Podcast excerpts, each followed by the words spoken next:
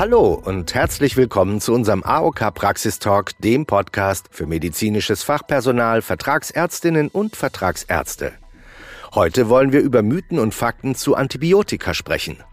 Was sind alte Weisheiten und welche neuen Erkenntnisse gibt es zu diesem Thema? Zu Gast sind dafür heute wieder Frau Dr. Katrin Lind und Tina Tatenhorst, beides Apothekerinnen bei der AOK Niedersachsen. Hallo Frau Lind, schön, dass Sie da sind. Ja, vielen Dank. Ich freue mich hier zu sein. Als Apothekerin bei der AOK beschäftige ich mich unter anderem mit dem Thema Antibiotika und daher bin ich heute wieder mit dabei. Was uns sehr freut. Und nun zu Frau Tatenhorst. Hallo. Ja, ich freue mich auch, mal wieder dabei sein zu dürfen. Als Beratungsapotheker kommt auch kontinuierlich das Thema Antibiotika in unseren Beratungen vor. Okay, gut, dann würde ich sagen, wir kommen doch gleich zur Sache. Und das ist heute, wie gesagt, die Antibiotikatherapie.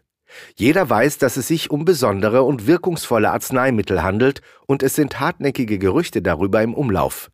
Wir wollen heute die Fakten besprechen und mit den Mythen aufräumen. Starten wir mit der ersten These, die ja immer wieder diskutiert wird. Helfen Antibiotika denn überhaupt bei Erkältung, Grippe und Co? Ich würde sagen, hier gilt ein klares unter Umständen. Wie wir ja wissen, wirken Antibiotika nur gegen Bakterien und haben bei viral verursachten Beschwerden gar keine Wirksamkeit. Die meisten grippalen Infekte und auch die Grippe selbst werden ja aber durch Viren verursacht. Daher sollte hier zunächst symptomatisch behandelt werden. Schmerzen können gut mit ähm, frei verkäuflichen Schmerzmitteln wie äh, Ibuprofen, Paracetamol behandelt werden. Eine verstopfte Nase kann mit abschwellenden Nasensprays behandelt werden. Und wenn die Lunge beteiligt ist, dann kann gut inhaliert werden. In der Summe kann man sagen, es ist am wichtigsten, sich körperlich zu schonen, ausreichend viel zu trinken und sich natürlich die Zeit zu geben, den Infekt alleine auszukurieren. Verstehe ich das richtig, dass die meisten Erkältungen von alleine abklingen? Ja, meist ist das so. Der menschliche Körper ist ja so geschaffen, sofern das Immunsystem in Ordnung ist, eine Erkältung ganz gut alleine zu bewältigen. Früher dachte man allerdings, Antibiotika seien Allheilmittel. Heute weiß man, dass sie zwar gut wirksam sind, aber natürlich auch eine Reihe an Nebenwirkungen haben. Äh, ein anderes Gerücht diesbezüglich ist, dass die Patienten denken, wenn sie Antibiotika einnehmen, dass sie dann schneller wieder zur Arbeit oder zur Schule können. Dies ist allerdings gar nicht so. Ähm, wenn allerdings Bakterien die Beschwerden auslösen oder eine Superinfektion dazukommt, sollte natürlich über den Einsatz eines Antibiotikums nachgedacht werden. Ja, und hier stellt sich dann jetzt auch die Gretchenfrage. Sollte eine antibiotische Therapie begonnen werden oder nicht? Was gilt es denn da im Vorfeld zu beachten, Frau Lind? Tja, das ist tatsächlich immer eine gute Frage und muss dann individuell entschieden werden. Hilfreich kann in diesen Fällen das Konzept des Watchful Waiting oder auch Watch and Wait sein, was so viel wie beobachten und abwarten bedeutet. In Absprache mit dem Arzt beobachten dann die Patienten so, na, sagen wir mal zwei, drei Tage, wie sich ihr Infekt entwickelt. In dieser Zeit kann der Arzt schon eine adäquate Diagnostik beginnen. Meistens gibt er dem Patienten vorsorglich schon mal ein Rezept über ein Antibiotikum mit. Wichtig ist dabei eine genaue ärztliche Empfehlung, ab wann es überhaupt zum Einsatz kommen soll und äh, bis wann sie halt dann zuwarten können. Erst dann sollte das Rezept auch in der Apotheke eingelöst werden. Durch den Apothekennotdienst ist das ja auch außerhalb der Öffnungszeiten kein Problem. Ja, stimmt, das kenne ich selbst auch. Bei mir war es so, dass ich das Antibiotikum gar nicht benötigt habe, aber das Gefühl, dass ich mir eines im Notfall besorgen könnte, beruhigt einen schon. Hm, das kenne ich auch noch aus der Praxis. Hier ist aber nochmal wichtig zu sagen, dass es gar keinen Sinn macht, sich das Antibiotikum auf Vorrat zu besorgen und äh, schon mal in den Schrank zu legen. So nach dem Motto, dann habe ich das beim nächsten Infekt schon mal zu Hause und kann gleich lostherapieren. Hier ist ganz wichtig zu sagen, unterschiedliche Antibiotika helfen bei ganz spezifisch unterschiedlichen Erregern. Das ist vielen Patienten gar nicht klar. Daher meine Bitte, vor Antibiotikaeinnahme ist eine ärztliche Beratung sehr wichtig. Da hast du völlig recht, Tina. Aber kommen wir doch noch mal auf das Watch and Wait zurück. Das kann zum Beispiel bei akuten Mittelohrentzündungen oder auch beim unkomplizierten Harnwegsinfekt wirklich die Strategie der Wahl sein. Muss dann nämlich tatsächlich ein Antibiotikum eingesetzt werden, muss es dann aber auch das Richtige sein. Hier gibt der Medikationskatalog der Kassenärztlichen Bundesvereinigung bei Infekten der oberen und der unteren Atemwege und bei Harnwegsinfekten ganz konkrete Hilfestellung. Durch die Diagnostik im Vorfeld kann dann die zunächst breite Antibiotikatherapie durch eine gezielte, schmale ersetzt werden. Hier können gut die aktuellen Leitlinien zu Rate gezogen werden. Zusammenfassend kann man also sagen, wenn eine Antibiose erwogen wird, sollte gefragt werden, ob die Therapie zum einen überhaupt notwendig ist oder einen verlängerten äh, Krankheitsverlauf abkürzen kann oder gegebenenfalls sogar einen fatalen, also einen sehr schwerwiegenden Verlauf verhindern kann. Alles klar, das haben wir verstanden. Nun kommen wir zu einer Aussage, die sehr hartnäckig und immer wieder in den Medien diskutiert wird. Antibiotika verursachen Resistenzen. Dass das stimmt, kann man sich denken. Aber was können und müssen wir dagegen tun, beziehungsweise was tun wir schon dagegen? Ja, das stimmt. Durch den gedankenlosen und übermäßigen Einsatz von Antibiotika werden die Resistenzen bei den Erregern natürlich gefördert. Dies führt zur Entwicklung von multiresistenten Erregern. Hier kann man sehen, das gilt sowohl beim humanmedizinischen Einsatz, also beim Menschen, wie auch in der Tierhaltung. Daher ist es wichtig, einige Regeln zu beachten. Erstens kann man allgemein sagen, dass Antibiotika immer bewusst und nicht einfach auf Verdacht eingesetzt werden sollten. Antibiotikatherapien werden oft kalkuliert begonnen.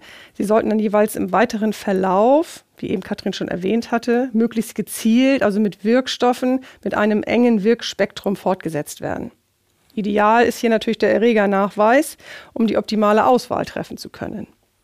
Wie Katrin schon gesagt hatte, gibt die Leitlinie oder der Medikationskatalog der KVN bei den häufigsten Infektionen eine gute Entscheidungshilfe.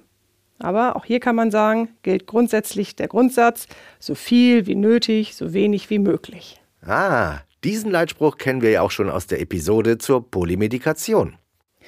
Ja, aber hier im Antibiotikafall liegt die Sache auch noch mal ein bisschen anders. Das ist ja für mich als Patientin nicht nur allein mein Problem. Denn so gesehen ist die Einnahme eines Antibiotikums nicht nur meine Privatsache. Durch die Entstehung von Resistenzen verlieren Antibiotika nicht nur ihre Wirksamkeit bei einem einzelnen Patienten. Das betrifft die gesamte Gesellschaft, wenn bestimmte Erreger kaum noch zu beherrschen sind. Letztendlich also alle Menschen. Ja, das ist ein starkes Argument für einen achtsamen Umgang mit Antibiotika. Aktuell fällt mir da auch die Herdenimmunität bei Impfungen ein. Ja, in der Tat hat sich, was den Antibiotikaverbrauch betrifft, hier einiges zum Positiven verschoben. Im letzten Jahr, also während der Pandemie, konnte man ganz gut sehen, dass die Verordnungszahlen von Antibiotika deutlich gesunken sind. Woran liegt das? Zum einen liegt es an der verbesserten Hygienemaßnahme. Also jeder wäscht sich regelmäßig die Hände. Wenn man rausgeht, auf andere Menschen trifft, nutzt man eine Maske, die natürlich per se zu weniger Infekten führen. Aber die Erkrankten sind auch weniger in die Arztpraxen gegangen. Sie haben sich dann eventuell telefonisch ärztlich beraten lassen oder sie haben den Infekt eben zu Hause auskurieren können. Ohne Antibiotikaverordnung. Ja, das ist doch auch schön zu sehen, dass da noch Luft nach oben ist und es auch funktionieren kann. So, neue Frage.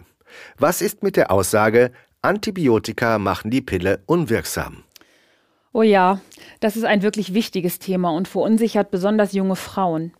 Bei ihnen können zum Beispiel unkomplizierte Harnwegsinfekte auftreten und dann wird genau diese Frage relevant. Muss ich ein Antibiotikum überhaupt nehmen? Und wenn, ist dann meine hormonelle Verhütung auch tatsächlich noch sicher? So ganz endgültig konnte diese Frage leider noch nicht beantwortet werden. Aber eine Analyse aus dem Jahr 2020 legt nahe, dass es unter Antibiotikaeinnahme ungefähr siebenmal häufiger zu einer ungewollten Schwangerschaft kam. Bei Antibiotika, die die sogenannten ZYP-Enzyme und damit die Verstoffwechslung beeinflussen, lag das Risiko sogar 13 Mal höher. Dazu gehören zum Beispiel die Makrolide Clarithromycin und Erythromycin, aber auch das Fluorchinolon Ciprofloxacin. Daher sollten Frauen, die hormonell verhüten und ein Antibiotikum einnehmen müssen, grundsätzlich zusätzliche Schutzmaßnahmen ergreifen. Das gilt auch, wenn das Antibiotikum nur kurz eingenommen werden muss. Gleichwohl sollten Sie Ihre Pille wie gewohnt weiter einnehmen, um eine verfrühte Abbruchblutung zu vermeiden. Eins hätte ich noch zu dem Thema gerne. Ähm, für die Behandlung unkomplizierter Harnwegsinfekte gelten ähnliche Regeln, wie wir sie eben schon besprochen haben. Meist kommt der Körper alleine mit den Bakterien zurecht und es lohnt sich daher zunächst abzuwarten und symptomatisch zu behandeln. Muss dann allerdings antibiotisch eingegriffen werden, so sollte dann die Resistenzsituation vor Ort bitte mit in die Auswahl einbezogen werden. Ja, aber wenn wir schon dabei sind, wie ist das denn mit anderen Medikamenten? Gibt es hier auch Wechselwirkungen? Ja, viele Antibiotika haben ein Interaktionspotenzial. Die Begleitmedikation muss daher bei der Auswahl des Antibiotikums beachtet und auch mit einbezogen werden. Ein geradezu klassisches Beispiel ist die Kombination von Claritromycin mit Simvastatin, das zur Senkung der Blutfettwerte dauerhaft eingenommen wird. Wie eben schon erwähnt, hemmt das Antibiotikum Claritromycin ein ZYP-Enzym, genauer das ZYP3A4, über das aber auch der Abbau von Simvastatin geschieht. Durch die Enzymhemmung reichert sich Simvastatin im Körper an und der Blutspiegel steigt. Dies kann eine Rhabdomyolyse auslösen, also eine Zersetzung der quergestreiften Muskulatur. Das ist eine gefürchtete Komplikation. Ähnliches gilt übrigens für direkte orale Antikoagulantien, die Gerinnungshemmer, also Apixaban, Edoxaban, Rivaroxaban und Dabigatran. Sie werden ebenfalls über CYP3A4 abgebaut. Daher kann durch Claritromycin oder auch Erythromycin ihre Konzentration im Blut ebenfalls erhöht und damit eine Wirkverstärkung hervorgerufen werden. Okay, und wie sieht das dann mit Getränken und Lebensmitteln aus? Ich habe mal gehört, man solle Antibiotika nicht zusammen mit Milch einnehmen. Ja, ganz grundsätzlich gilt, Arzneimittel sollten möglichst immer mit Leitungswasser und unter gleichen Bedingungen eingenommen werden. Das ist auch für Antibiotika so.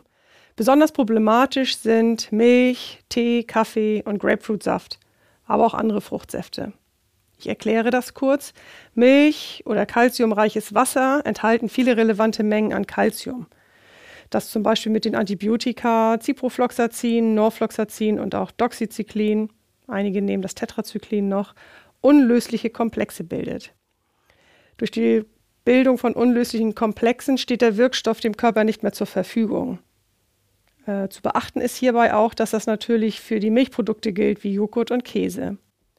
Bei Tee und Kaffee ist es so, Tee und Kaffee enthalten Gerbstoffe und auch andere Inhaltsstoffe, die ihrerseits wieder Stoffe komplexieren und damit unwirksam machen können. Bei dem Grapefruitsaft ist es ein bisschen anders. Der Grapefruitsaft hemmt das Enzym CYP3A4, was die Blutkonzentration und damit die Wirkung von den Stoffen erhöht, die auch über dieses Isoenzym abgebaut werden. Beispielhaft zu nennen sind hier Ciprofloxacin oder das Erythromycin. Außerdem hemmt der Grapefruitsaft auch die Absorption von Arzneistoffen aus dem Darm. Hier auch beispielhaft genannt das Ciprofloxacin oder das Levofloxacin. Okay, man sollte also bei der Anwendung auch die Kombinationsmöglichkeiten bedenken. Zum Beispiel, dass ich meinen Kaffee dann ohne Milch morgens trinke oder diesen zeitversetzt um zwei Stunden verzehre. Apropos verzehren. Viele sagen ja, dass Antibiotika den Darm kaputt machen. Wie steht es um diese Aussage? Naja, Antibiotika können das schlecht unterscheiden. Sie richten sich halt gegen Bakterien und das tun sie auch in unserem Darm, also gegen unsere guten Bakterien, die wir da ja haben wollen. Daher sind Magen-Darm-Beschwerden eine der häufigsten Nebenwirkungen durch Antibiotika verursacht. Inzwischen konnte nachgewiesen werden, dass sogar durch eine Antibiotikatherapie die Diversität, also die Vielfalt des Darmmikrobioms beeinträchtigt werden kann. Allerdings gilt auch hier, der Darm erholt oder die Darmflora erholt sich nach einiger Zeit von alleine. Manche Patienten mögen ihren Darm mit Probiotika unterstützen. Hier kann man aber sagen, die Studienlage dazu ist nicht eindeutig. In den Leitlinien gibt es bislang nur wenig zu Probiotika zu finden. Ihr Einsatz ist keine Soll-Empfehlung, höchstens eine Kann-Empfehlung. Allerdings ist zu beachten, bei äh, Patienten mit Immunschwäche ist Vorsicht geboten. Zu Probiotika, die Saccharomyces-Arten enthalten, wurde 2018 sogar ein roter Handbrief veröffentlicht. Darin wies die Arzneimittelkommission der deutschen Ärzteschaft auf die Risiken solcher Probiotika hin. Danke, das ist ja gut zu wissen. Im Freundeskreis höre ich manchmal, dass Antibiotika Allergien hervorrufen oder dass Allergien gegen bestimmte Antibiotika bestehen. Was sagen Sie dazu? Die Möglichkeit, eine Allergie zu entwickeln, ist zum Beispiel bei Penicillin immerhin die wichtigste Kontraindikation. Es lohnt sich aber durchaus, diese Selbstauskunft von Patienten zu hinterfragen. Einer US-amerikanischen Studie aus dem Jahr 2019 zufolge geben ungefähr 10 Prozent der Patienten an, sie hätten eine Penicillinallergie. Wenn man das überprüft, stellt sich aber bei ungefähr 95 Prozent heraus, dass sich das gar nicht nachweisen lässt. Das Ärzteblatt veröffentlichte ebenfalls 2019 dazu auch einen Artikel, in dem sogar davon ausgegangen wurde, dass nur circa ein Prozent der Patienten, die eine Penicillinallergie angeben, auch tatsächlich allergisch reagieren würden. Das liegt ein bisschen daran, dass einige Patienten schon von einer Penicillinallergie sprechen, wenn sie zum Beispiel Nebenwirkungen wie Durchfall hatten oder auch, wenn die Therapie bei ihnen gar nicht angeschlagen hat. Penicilline sind im Allgemeinen sehr gut verträglich und haben ein günstiges Nebenwirkungsprofil, anders als ihre Alternativen, zum Beispiel die Fluorchinolone oder Cephalosporine.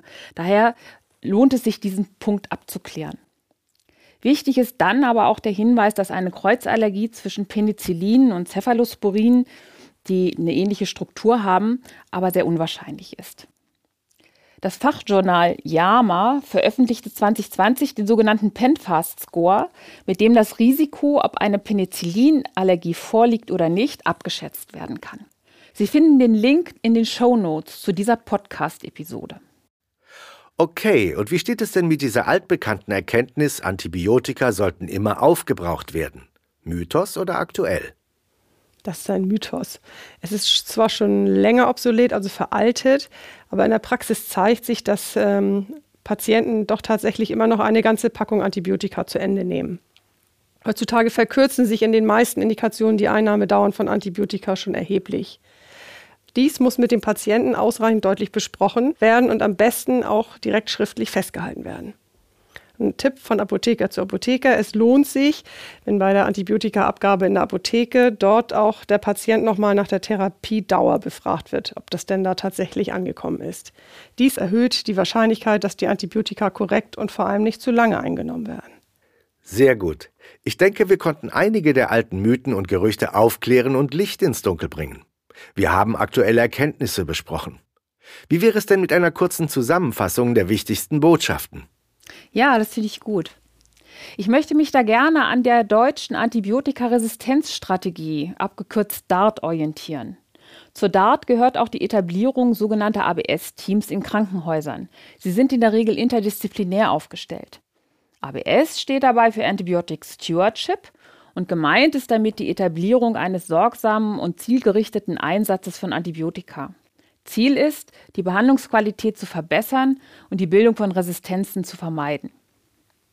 Ein solches ABS-Team hat Verordnungshinweise als ein kleines ABC der Resistenzvermeidung zusammengestellt, von denen sich einige Regeln auch im ambulanten Bereich umsetzen lassen. Es besteht aus sieben Punkten. Erstens, das richtige Antibiotikum sollte angewendet werden. Die Infektdiagnose sollte also gesichert sein und idealerweise sollte ein Erregernachweis vorliegen. Zweitens sollten die Allergien hinterfragt werden. Nicht jeder Patient, der eine Penicillinallergie angibt, reagiert tatsächlich allergisch. Drittens sollte die Bioverfügbarkeit oraler Antibiotika beachtet werden. Nicht alle Antibiotika, die intravenös verabreicht gut wirken, sind für den zu therapierenden Infekt oral tatsächlich ausreichend bioverfügbar. Viertens sollte die Begleitmedikation beachtet werden. Die Interaktionspotenziale von zum Beispiel Makroliden oder Fluorchinolonen gilt es zu beachten. Fünftens sollte die Therapiedauer beschränkt werden. Die gewünschte Therapiedauer muss unbedingt vom verordnenden Arzt dem Patienten klar kommuniziert werden. Idealerweise geht auch die Apotheke dann noch einmal darauf ein. Sechstens muss die Nierenfunktion beachtet werden. Ist sie beeinträchtigt, muss eventuell die Dosis angepasst werden. Und last but not least, fördern sie die Compliance, also die Einnahmetreue der Patienten. Auch hier ist die Unterstützung durch die abgebende Apotheke sehr hilfreich. Nachlesen können Sie diese Hinweise zum Beispiel auf den Seiten der Pharmazeutischen Zeitung. Den Link finden Sie wie gewohnt in unseren Show Notes. Vielen Dank für Ihre Informationen und Tipps zu diesem wichtigen Thema, das für uns alle relevant ist und im Praxisalltag und bei der ärztlichen Beratung bestimmt oft zur Sprache kommt. Von einem professionellen und kontrollierten Antibiotikaeinsatz und einer korrekten Einnahme der Medikamente profitieren Patientinnen und Patienten individuell und letztendlich alle Menschen. Einen herzlichen Dank nochmal an unsere zwei Expertinnen der AOK Niedersachsen. Tschüss und bis zum nächsten Mal. Tschüss. Tschüss. Liebe Hörerinnen und Hörer, die AOK Niedersachsen ist gern für Sie da, wenn Sie für sich und Ihre Praxis Ihre Verordnungsroutine näher betrachten und analysieren möchten. Wünschen Sie weitere Informationen oder unsere Unterstützung? Haben Sie Fragen, Anregungen und oder Feedback? Dann schicken Sie uns einfach eine E-Mail an praxis-talk@nds.aok.de. Wir wünschen Ihnen alles Gute und einen erfolgreichen Praxisalltag und freuen uns, wenn Sie auch demnächst wieder reinhören.